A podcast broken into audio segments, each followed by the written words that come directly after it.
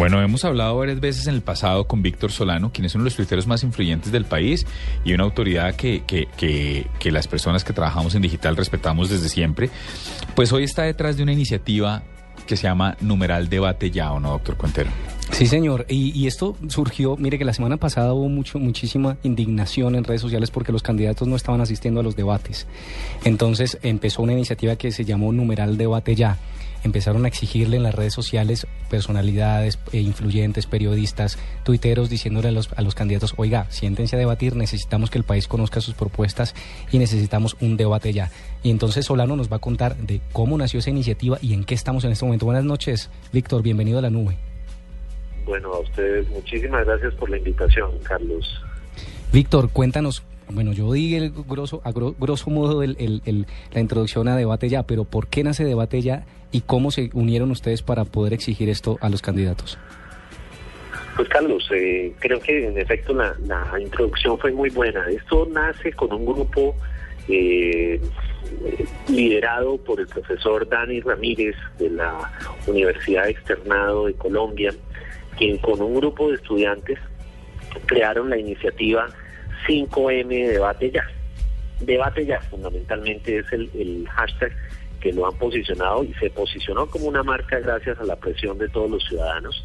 A esto se han unido iniciativas como la Brigada Digital, como el uh, portal Cuestióname, con el cual básicamente lo que se ha hecho en los últimos días es recoger las preguntas, capitalizar las preguntas de los ciudadanos a través de tres canales, con el hashtag numeral debate ya a través de Twitter, con la plataforma de Cuestióname, donde los usuarios pueden subir allí sus preguntas, dirigirlas a cada candidato, y de manera presencial con urnas físicas en distintos espacios públicos, principalmente en Bogotá, pero no únicamente. Y allí han recogido las preguntas, que con uh, el objetivo principal es llevárselas al canal Caracol para el debate que tiene mañana y que así los ciudadanos tengamos un asiento en virtual al lado de los periodistas que le estén preguntando a los candidatos. Bueno, no, pues eh, doctor Solano, los, lo, la mayoría de los de, lo, de las campañas tienen un equipo fuerte de redes sociales, sobre todo en estas últimas elecciones, pues con todo lo que hemos visto. ¿Usted ha recibido o esta iniciativa ha recibido respuesta oficial? Mire, no ha habido una respuesta eh, consistente por parte de las campañas de los candidatos. Eso nos, nos preocupa. Nos muestra que están haciendo campañas autistas en redes sociales, que únicamente están dedicadas principalmente a fragmentar discursos que los tienen largos en documentos de Word en Times New Roman 12 puntos sí. y eso lo convierten en muchos rengloncitos de a 140 caracteres, pero están sordas las campañas en escuchar a los ciudadanos. Eh, en esa medida, por eso es que la voz de los ciudadanos tiene que sentirse con mayor fuerza y bueno, pues potenciándose a través de cajas de resonancia como son el, pues, los medios sociales y los medios de comunicación tradicionales. Víctor, y en, hasta este momento la iniciativa, ¿cuántas preguntas han, o cuántos o, tuteros han hecho sus preguntas?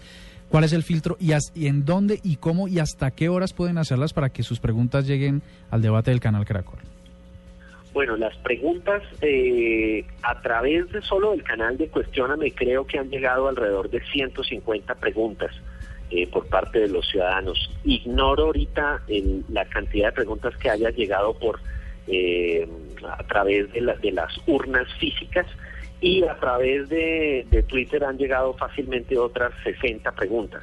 Entonces, en este momento hay un ejercicio muy juicioso del equipo de, de debate ya, de, liderado por el profesor Dani Ramírez, que están haciendo una decantación, están seleccionando aquellas mejores preguntas y van a formularlas en un documento que les, se les pasará mañana al canal Caracol.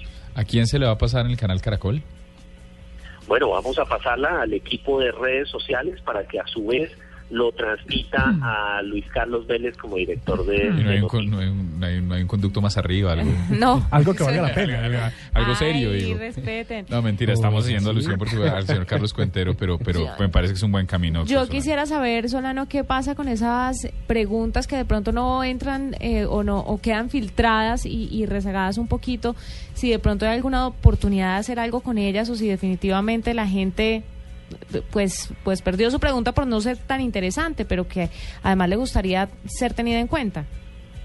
Sí, no, yo creo que Cuestióname, el- la plataforma que nos ha ayudado con muchísima generosidad, precisamente va a hacer eh, un trabajo para hacer exponer mucho más estas preguntas y desde Brigada Digital y desde Debate Ya, pues les vamos a dar una mayor resonancia. Yo creo que lo importante es que las preguntas seleccionadas responden al criterio de mayor representatividad.